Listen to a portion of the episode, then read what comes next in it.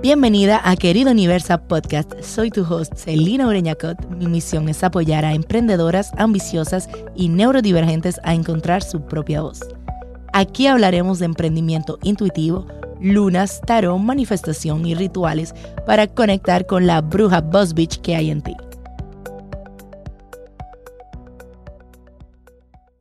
Querida Universa, bueno, en este episodio yo quiero hablarte de una de mis series favoritas, like ever, que es Gilmore Girls.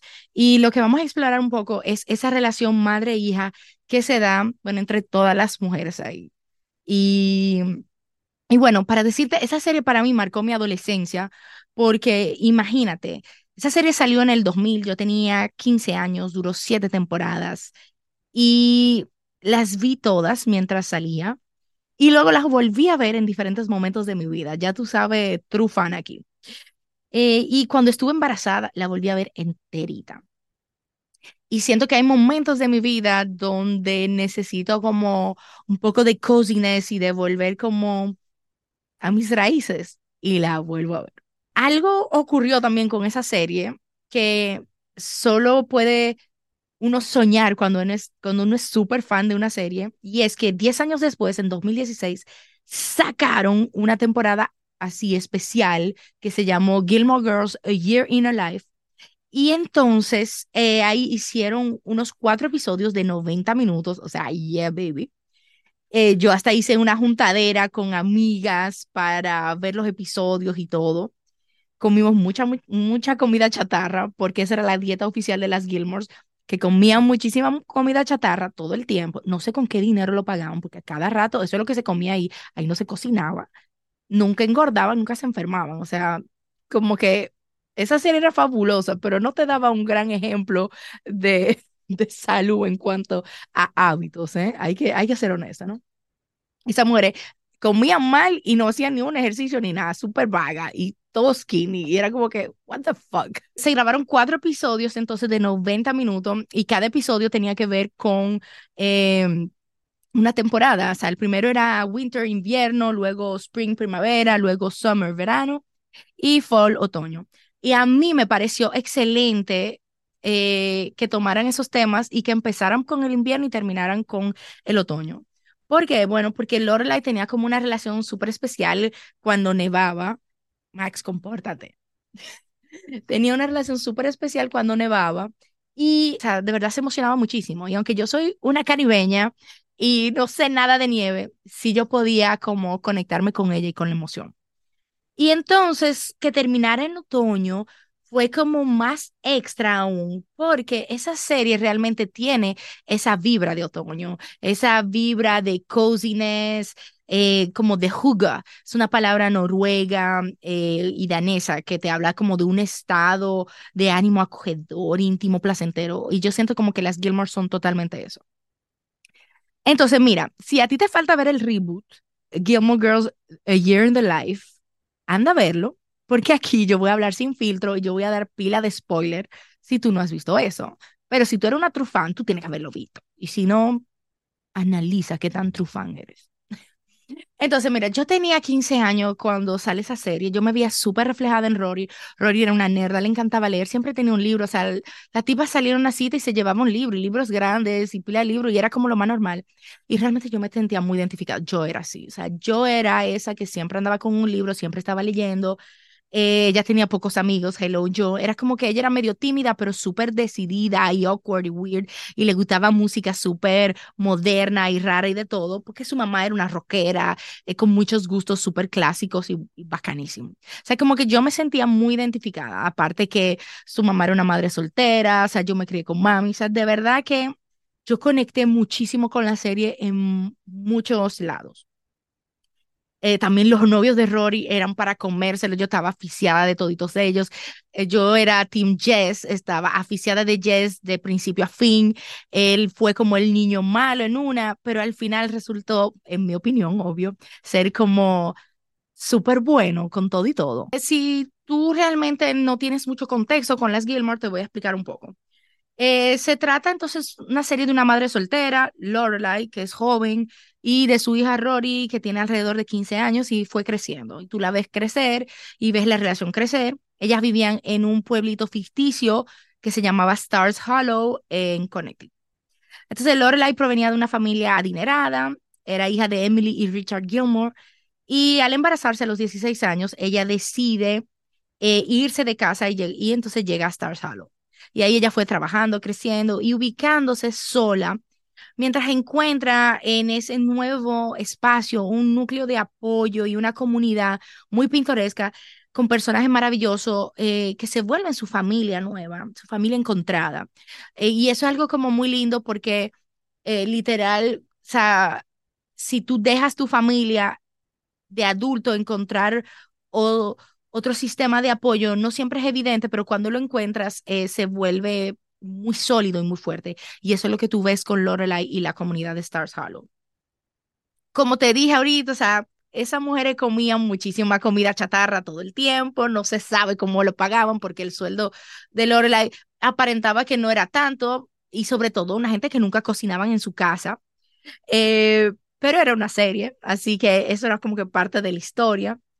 Y, y nada, o sea, esa era parte como que de la identidad de ella. Eh, comer mucha comida chatarra, ver películas, eh, hablar de música chula, de libros interesantes, enamorarse, crecer eh, y ser parte de ese pueblo y también toda la dinámica un poco disfuncional que se daba con toda la familia, sobre todo con Richard y Emily desde la parte de Lorelai, pero te voy a hablar un poco más de eso.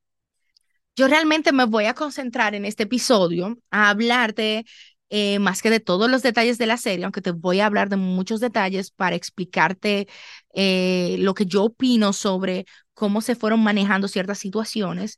Vamos a hablar mucho de la relación entre Lorelai y Rory, entre Lorelai y Emily, pero también entre Rory y Emily. Lo primero que se va a dar es ese clash entre Lorelai y Emily. Y eso lo podemos ver probablemente desde el momento que ella se va de la casa eh, con ese embarazo en adolescencia, pero probablemente que esa relación entre Lorelai y Emily desde chiquita tuvo que ser complicada. Más bien como que por la personalidad que tienen ambas, como que son muy fuertes. Emily es súper rígida, eh, Emily es parte de, de, una sociedad de mujeres donde se les espera mucho de ellas, cierto comportamiento que es correcto, que no, lo, el que dirán es muy importante. Entonces, Lorelai se presenta como la rebelde, la que desafina, la, la rockera, y entonces viene ese embarazo. Y ahí vemos que probablemente ese embarazo, si nos vamos como en, en la historia del héroe, que me fascina siempre como que ver cómo todas las historias eh, donde se dan esos pasos de los héroes, esa, ese embarazo de Lorelai es como su llamada para salir de casa una llamada que ella tomó y salió de casa y se fue a vivir nuevas, nuevas aventuras a su manera fuera de ahí.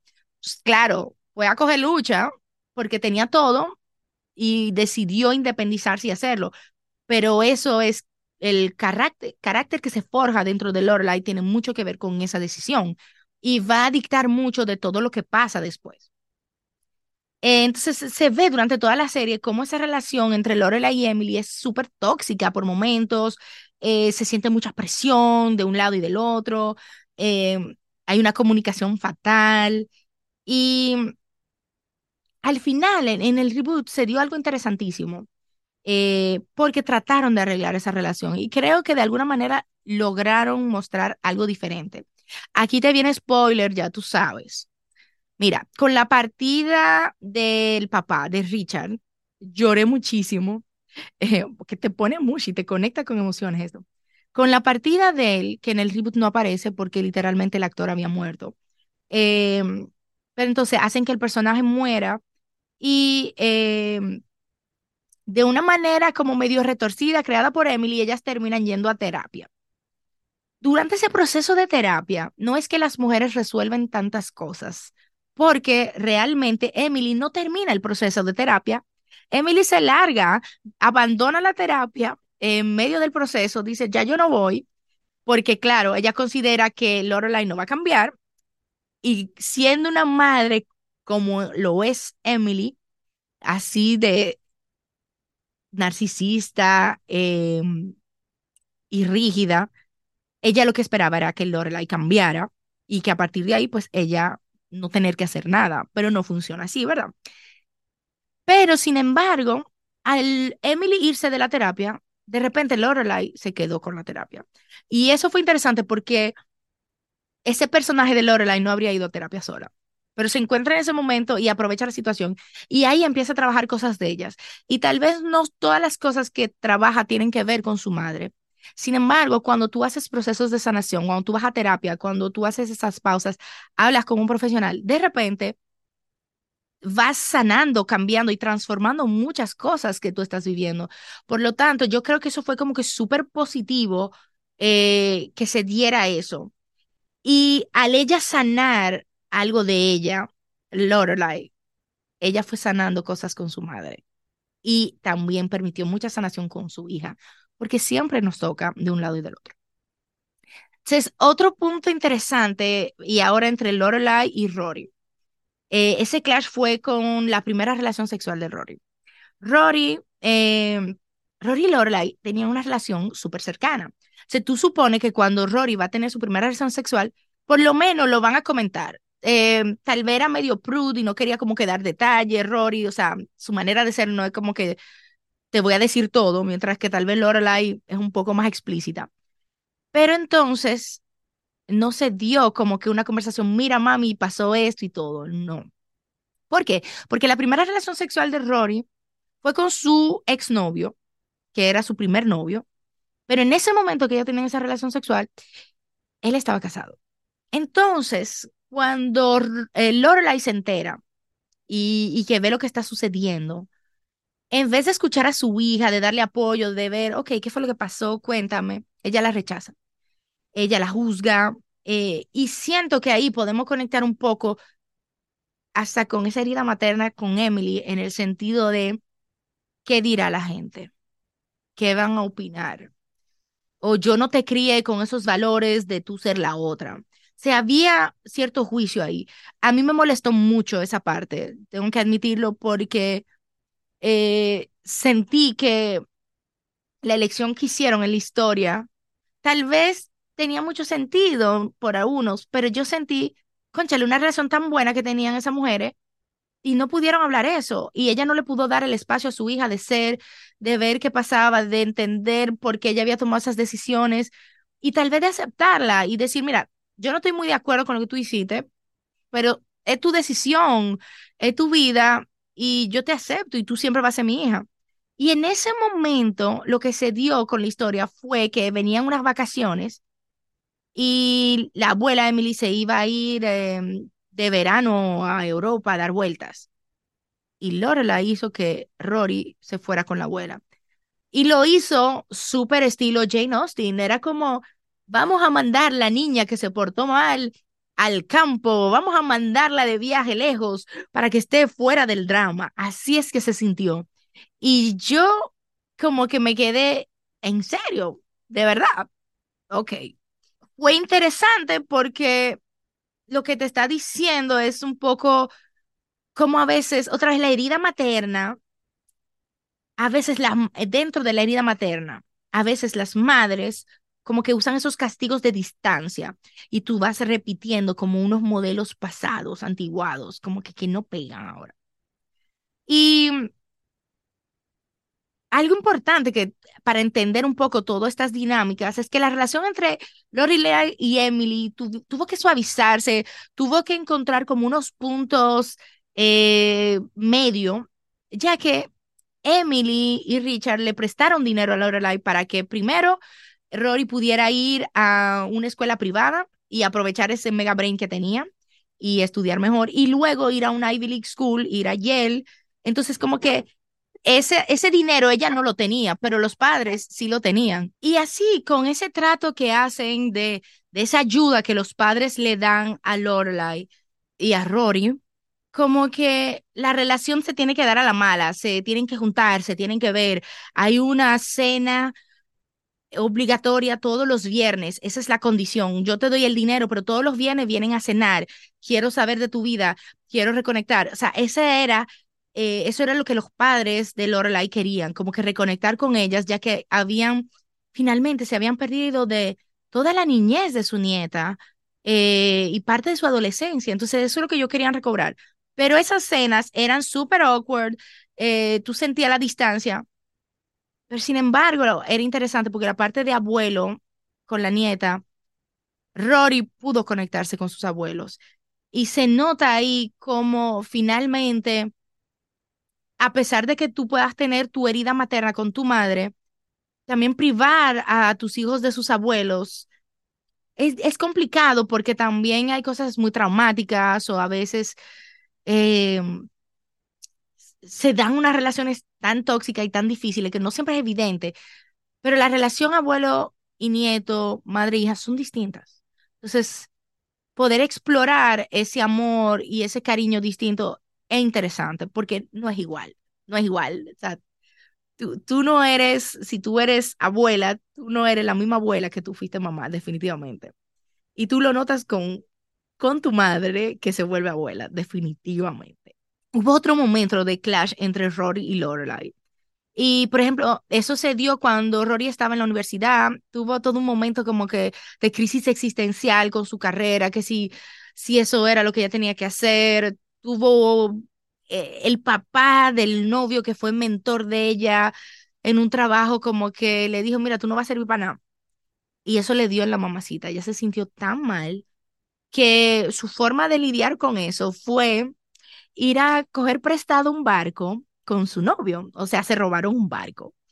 Y eso, pues, luego, em, eso llega a la justicia eh, y le dan community service, o sea, se da todo un proceso. Y en ese proceso, lo que sucedió fue que Lorelai estaba súper quillada con Rory, estaba encojonadísima, no le dio apoyo, porque aquí vuelve la herida materna. Yo no siento que lo que tú estás haciendo me representa.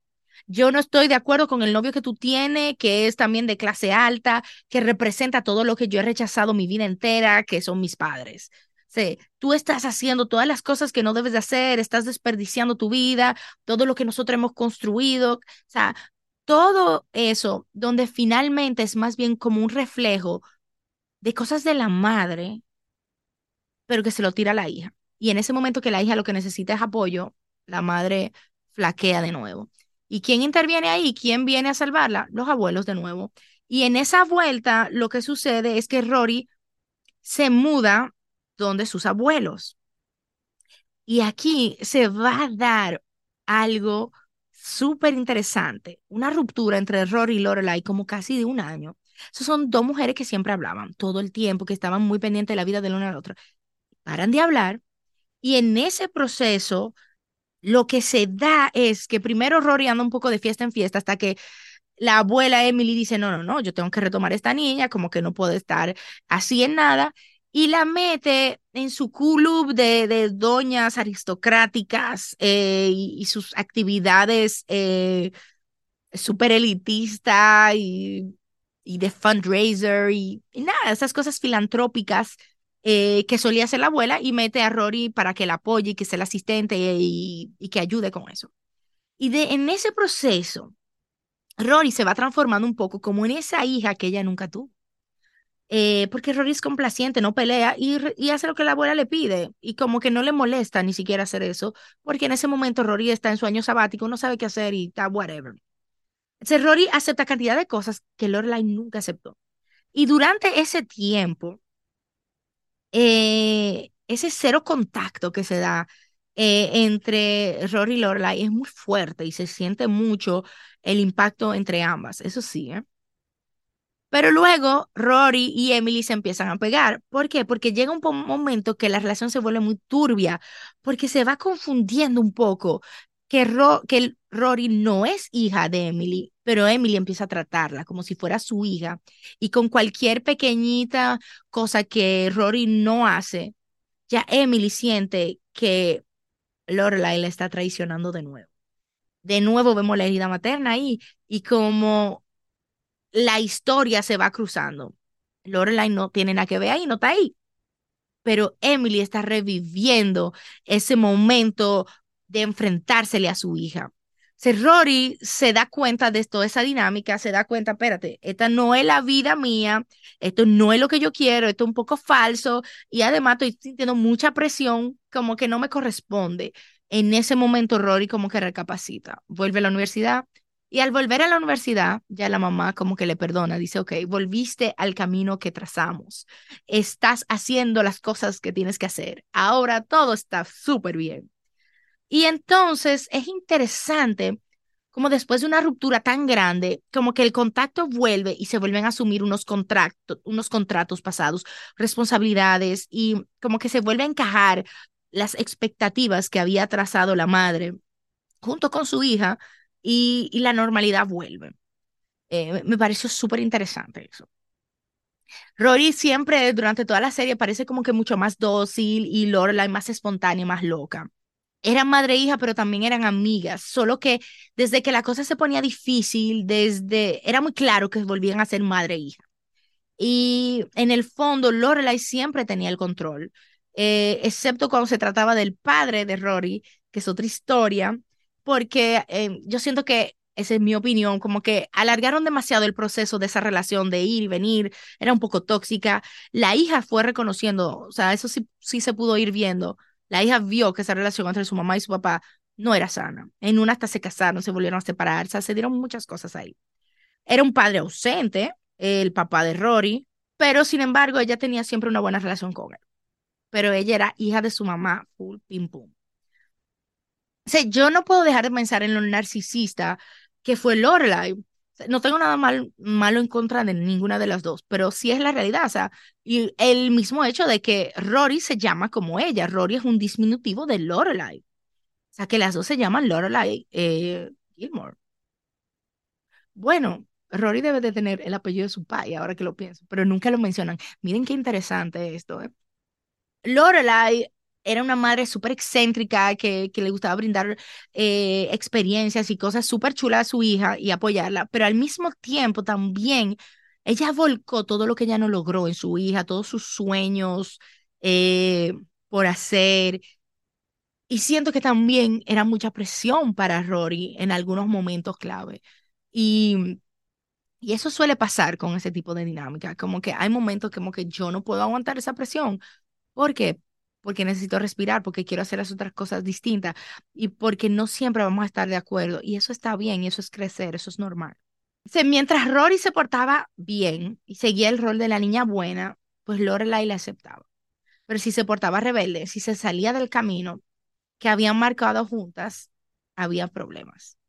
O sea, si se portaba como su madre, pues las cosas cambiaban. O sea, si Rory se portaba como Lorelai, eh, los compartimentos fuera de norma de la hija de Rory, o sea, de Rory, devolvían a la madre Lorelai en esos momentos a un clash con su propia madre Emily. O sea, verse reflejada en su hija finalmente en las cagadas de la vida jodía a Lorelai y la conectaba con todo eso que ella no había resuelto con su propia madre Emily. Y eso es común y corriente. O sea, por eso hay que resolver sus vainas, literal. Hay que resolverlas, porque es que si no van a volver de una u otra manera. El querido universo es así de bondadosa y bacana con nosotros. O sea, realmente entre madre e hija nos encontramos muchas veces con esa repetición del trauma, de la herida no sanada. O vivimos conflictos nuevos desde los conflictos viejos. Siento que otra cosa importante a, mencionar aquí es que la edad en la cual tú ves la serie impacta muchísimo.